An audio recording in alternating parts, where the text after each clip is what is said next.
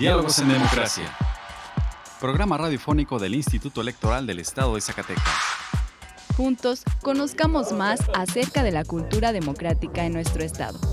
Escúchanos todos los miércoles a partir de las 4.30 de la tarde por la frecuencia del 97.9 de FM del Sistema Zacatecano de Radio y Televisión. Diálogos en Democracia. Esto es Diálogos en Democracia. La pluralidad como lenguaje único donde todas las voces sean escuchadas. Diálogos en Democracia. Programa radiofónico del Instituto Electoral del Estado de Zacatecas. Un acercamiento a la diversidad de ideas y pensamientos. Comenzamos. Diálogos en Democracia. Hola, les saluda Carolina López, nuevamente dándoles la bienvenida a Diálogos en Democracia, programa radiofónico del Instituto Electoral del Estado de Zacatecas. Agradecemos su compañía a una emisión más hoy miércoles 21 de septiembre, en el que felicitamos en su cumpleaños a nuestra jefa de comunicación social en el IES, Eva Gaitán. En el programa de hoy escucharemos fragmentos del módulo impartido por el maestro Matías Chiquito Díaz de León en el curso sobre derechos político-electorales de las mujeres que organiza el IES nuestra sección de ¿Sabías qué? escucharemos una cápsula sobre el Día Internacional de la Paz que se conmemora el día de hoy. Además, en Cultura Cívica hablaremos de los terremotos en la Ciudad de México y las breves electorales. Vamos ahora a nuestra primera sección de efemérides.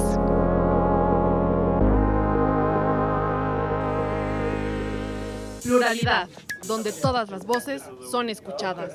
Diálogos en democracia. Esta semana en la historia. Efemérides. 19 de septiembre de 1985. En la Ciudad de México, a las 7.19 horas, se registra un terremoto de 8 grados en la escala de Richter, que dura 90 segundos y provoca una de las peores catástrofes en la historia del país. 20 de septiembre de 1964 se inaugura el Museo de Arte Moderno, como emblema oficial de modernización y parte del programa político de institucionalización de la cultura característico de los gobiernos de Adolfo López Mateos y Gustavo Díaz Ordaz. 21 de septiembre, Día Internacional de la Paz.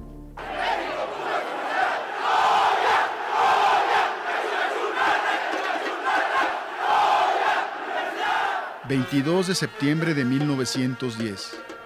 Se inaugura la Universidad Nacional de México, actualmente Universidad Nacional Autónoma de México. 23 de septiembre de 1866. El general Porfirio Díaz derrota a las fuerzas invasoras francesas en Nochistlán, Oaxaca. 24 de septiembre de 1982 abre sus puertas el Museo Nacional de Culturas Populares.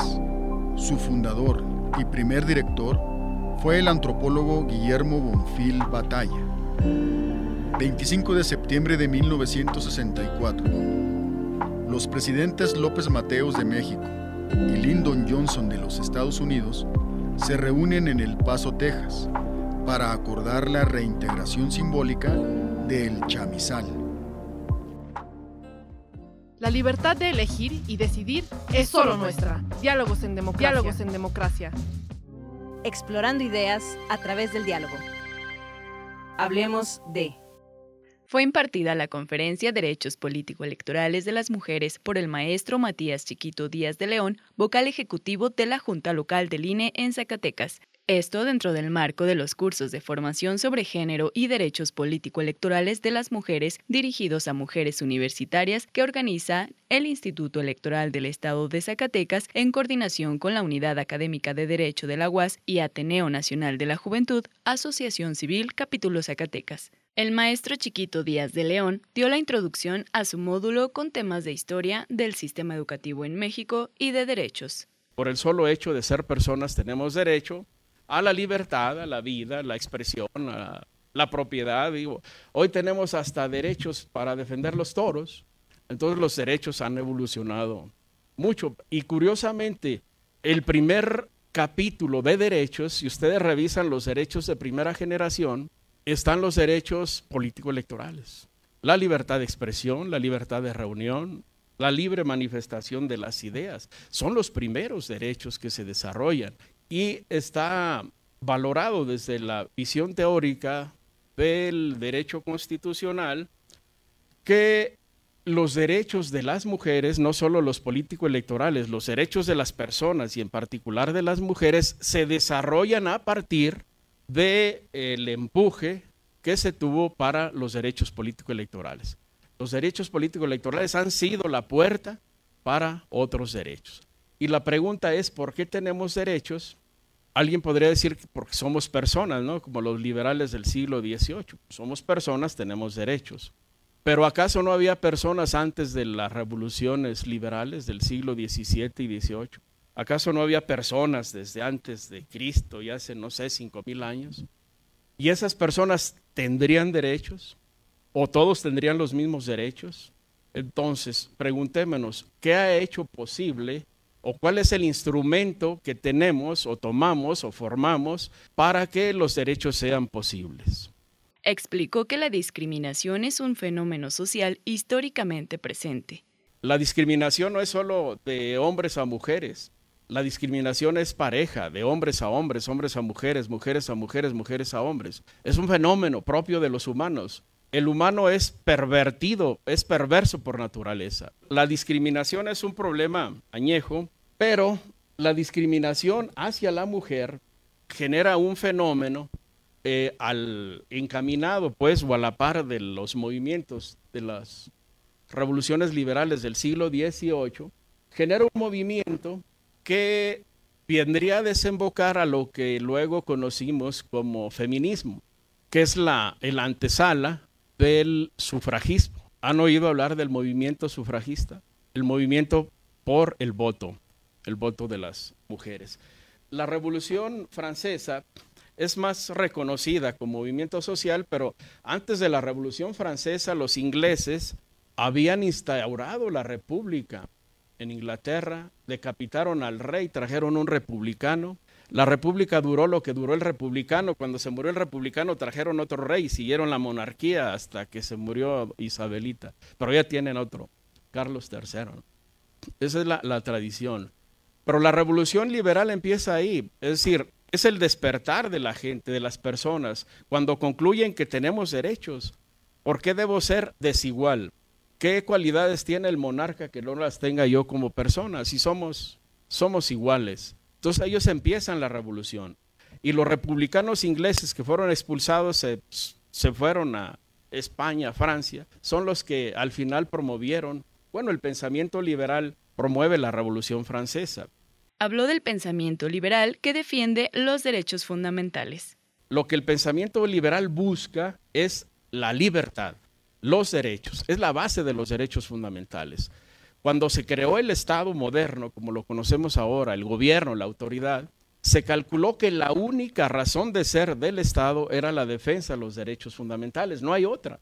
El fundamento filosófico de la democracia son los derechos fundamentales. Si ustedes leen el artículo 2 de la Declaración de, los Derechos después de la Revolución Francesa, ese es el postulado. El, el único propósito de una organización social o de la sociedad políticamente organizada, el único propósito es defender los derechos de la persona, defenderlos frente al Estado, frente al poder, frente a la autoridad y cuidarnos de nosotros mismos. Ese es el pensamiento liberal, las libertades, los derechos, frente al Estado, frente al poder, frente al gobierno.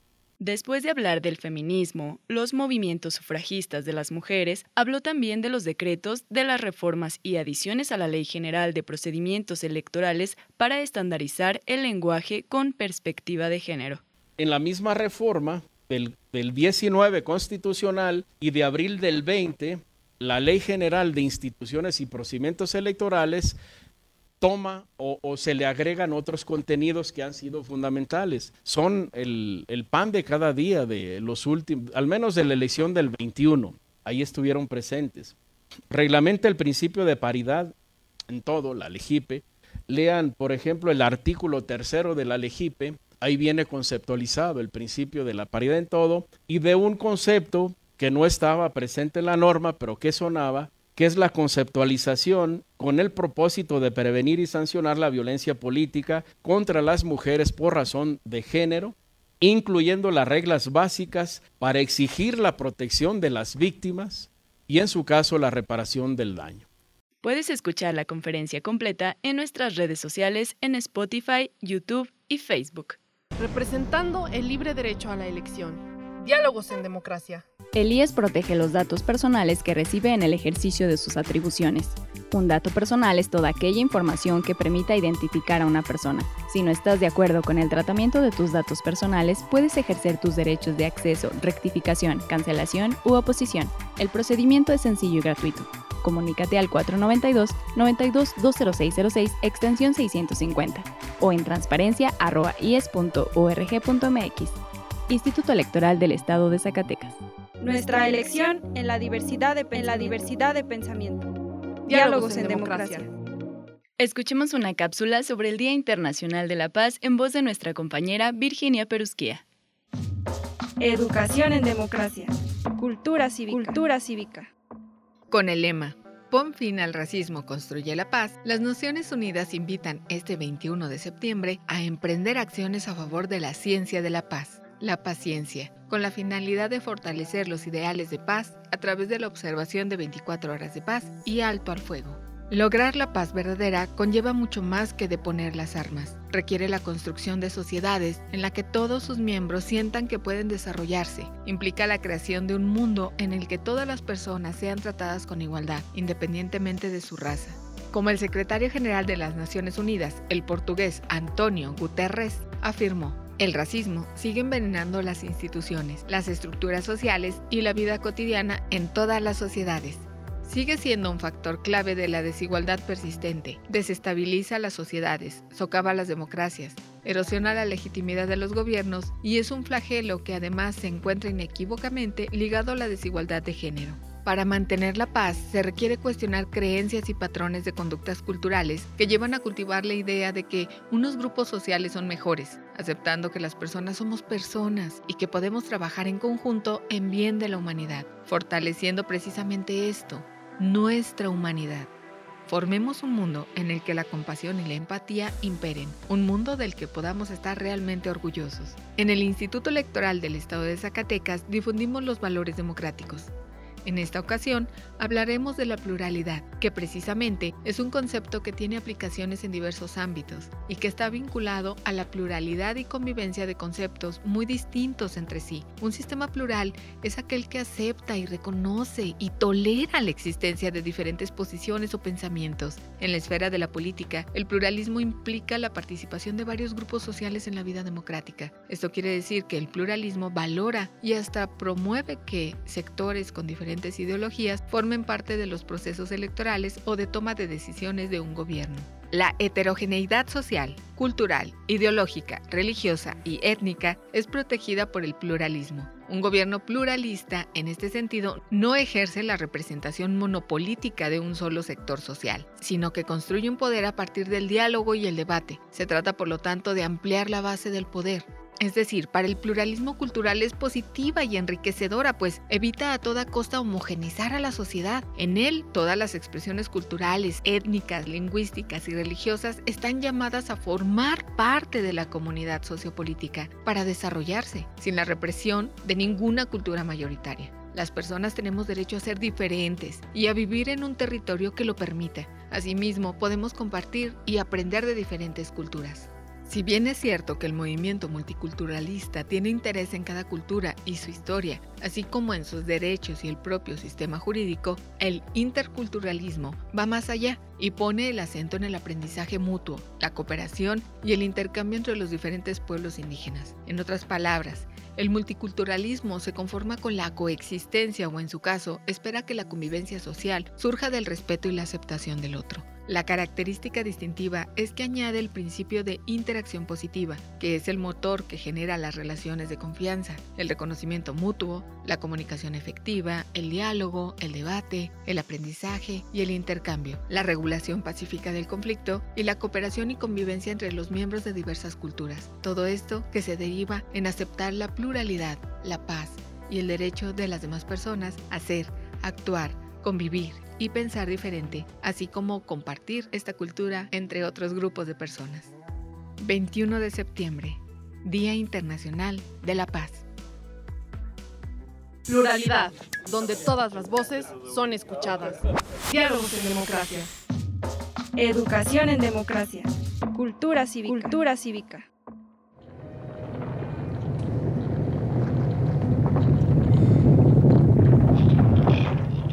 Temblando, está temblando un poquitito. No se asusten, vamos a quedarnos.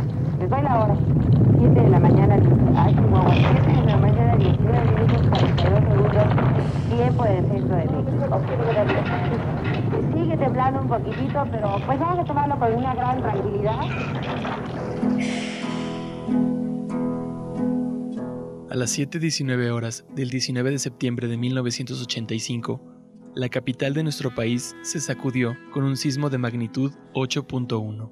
El movimiento devastó a la zona centro de la ciudad, provocó daños severos en cientos de edificios y causó la muerte de miles de personas. No se conoce el número exacto de víctimas que dejó ese sismo. El gobierno dijo que fueron 3.692. La Cruz Roja Mexicana señala que la cifra superó los 10.000. El número de personas afectadas por el desastre, entre damnificados y quienes sufrieron secuelas psicológicas, tampoco se conoce. 32 años después, en exactamente la misma fecha, un terremoto de magnitud 7.1 con epicentro en Axochiapan, Morelos, volvió a azotar la Ciudad de México. En esa ocasión la cifra oficial de víctimas mortales fue de 370 personas. Los desastres naturales son un solemne recordatorio del inmenso poder de la naturaleza, el cual revela y explota las grietas que existen en la infraestructura física y social de nuestra civilización. Asimismo, también sirven como catalizadores de la acción colectiva para la reconstrucción del espacio en el que habitamos como ciudadanos. En 1985, durante las primeras horas después del sismo, las autoridades federales permanecieron virtualmente paralizadas. Debido a esta inacción gubernamental, las primeras labores de rescate quedaron a cargo de miles de voluntarios, quienes en muchos casos con solo sus manos rescataron a las personas atrapadas bajo los escombros. De entre las miles de personas que ayudaron en el rescate de las víctimas o atendieron a damnificados, surgieron movimientos sociales que impulsaron cambios políticos en el país. Se creó una cultura de protección civil que no se limita a los movimientos de la tierra, sino que incluye a la prevención en inundaciones por huracanes o incendios. De entre estos rescatistas improvisados también surgieron organizaciones que se especializaron en esta clase de desastres y que son conocidos a nivel internacional. El más famoso es el grupo Topos, que incluso ahora suelen ayudar en los desastres sísmicos de varios países.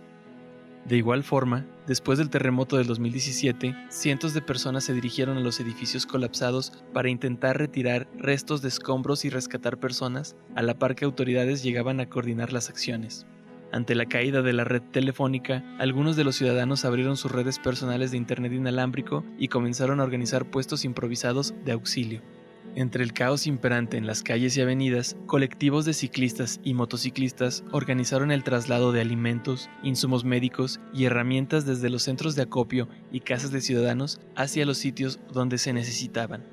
Las redes sociales también fueron de gran ayuda para coordinar los trabajos de apoyo ciudadano. Twitter y Facebook fueron instrumentos por medio de los cuales la ciudadanía comenzó a organizarse en brigadas y grupos de rescate para publicar personas desaparecidas y posibles daños estructurales en edificios, así como para buscar y brindar servicios. A partir de este trabajo coordinado, también surgió la iniciativa Verificado 19S, la cual tuvo el propósito de concentrar, evaluar y verificar la veracidad de la información que surgía a través de las redes sociales. Esta iniciativa sirvió como punto de partida para proyectos de fact-checking o corroboración de datos que fueron implementados en posteriores procesos electorales con el objetivo de combatir la desinformación y las noticias falsas que suelen surgir durante las elecciones. La espontaneidad de la acción ciudadana permitió una organización eficiente para apoyar de manera directa a los rescatistas, colaborando con las brigadas de topos y con las instituciones gubernamentales cuando éstas se presentaron. La reconstrucción de los espacios públicos es una parte importante en el proceso de duelo colectivo, puesto que refuerza los lazos de comunidad y solidaridad que existen entre los diferentes grupos sociales, a través de acciones de apoyo, reparación, limpieza, organización y asistencia comunitaria. La división y el conflicto son tan inevitables como los desastres naturales, pero la fortaleza de una ciudadanía se mide en su capacidad para no perder de vista la necesidad del bien común, en su habilidad para trabajar en conjunto y superar los obstáculos que se puedan presentar y en su determinación para mantener en pie los pilares que nos sostienen como sociedad.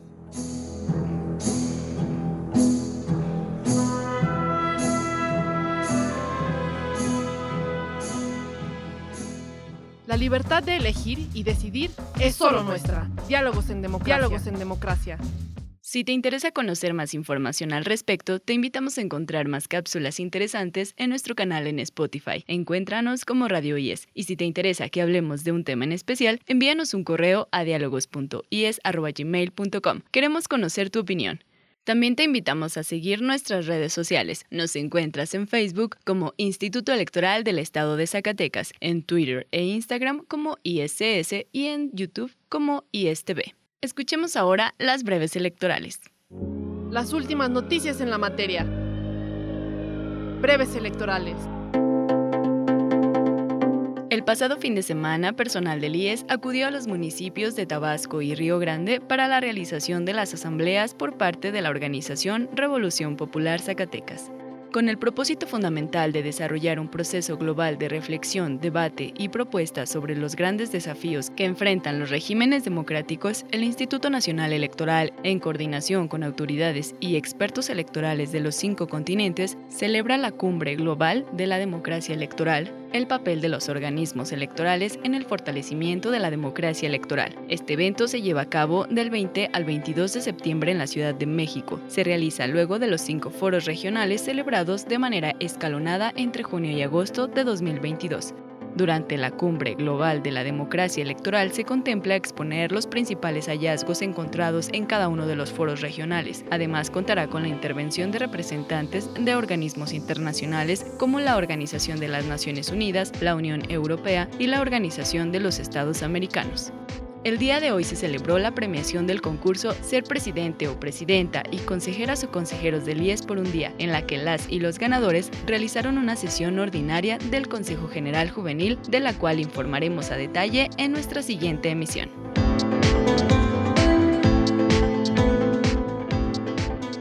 Representando el libre derecho a la elección. Diálogos en democracia. Los temas de interés en la materia político-electoral. ¿Sabías qué?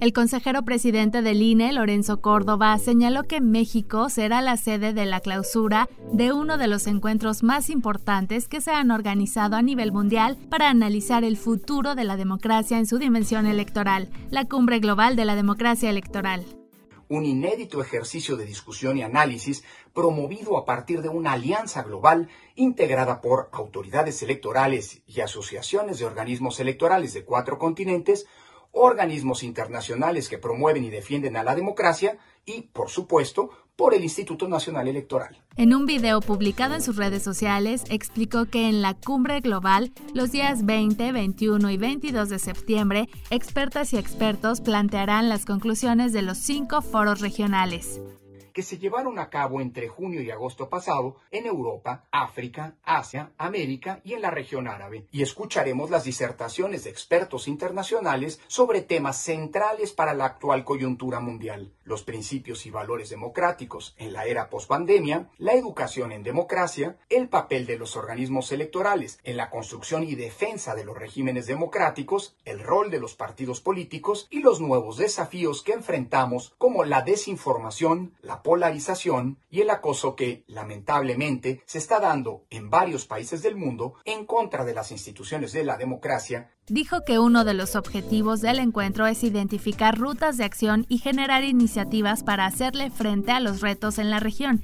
y evitar que incremente el deterioro de las democracias. Mencionó que México ha sido referente a nivel mundial por la calidad y eficiencia con la que organiza elecciones, aún en contextos adversos. En los últimos años, México se ha convertido en un referente para la región latinoamericana, pero también a nivel mundial, por la calidad y eficiencia con la que se desarrollan las elecciones en nuestro país, gracias a la autonomía constitucional de las instituciones electorales, el papel central de la ciudadanía en los comicios y la alta profesionalización técnica alcanzada luego de tres décadas de la creación del IFE primero y del INE después. Podrás seguir las reflexiones de la Cumbre Global de la Democracia Electoral en las redes sociales del INE y conocer más información en INE.mx. Nuestra elección en la diversidad de, en la diversidad de pensamiento. Diálogos en democracia. ¿Te interesa conocer más sobre las elecciones? Tú puedes solicitar la información que el Instituto Electoral del Estado de Zacatecas posee, obtiene, genera, adquiere o transforma. Consúltala en la página del IES. Puedes solicitarla también en el correo transparencia.ies.org.mx o a través de la Plataforma Nacional de Transparencia. Si tienes alguna duda, comunícate al teléfono 492-92-20606, extensión 650. El acceso a la información pública es gratuito y es tu derecho. Ejércelo. Pluralidad, donde todas las voces son escuchadas. Diálogos en democracia.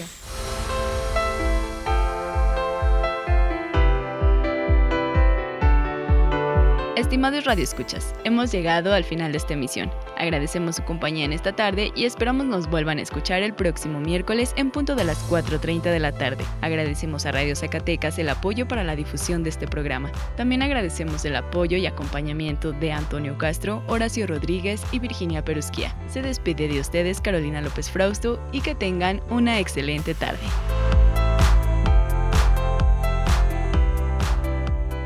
Esto fue Diálogos en Democracia.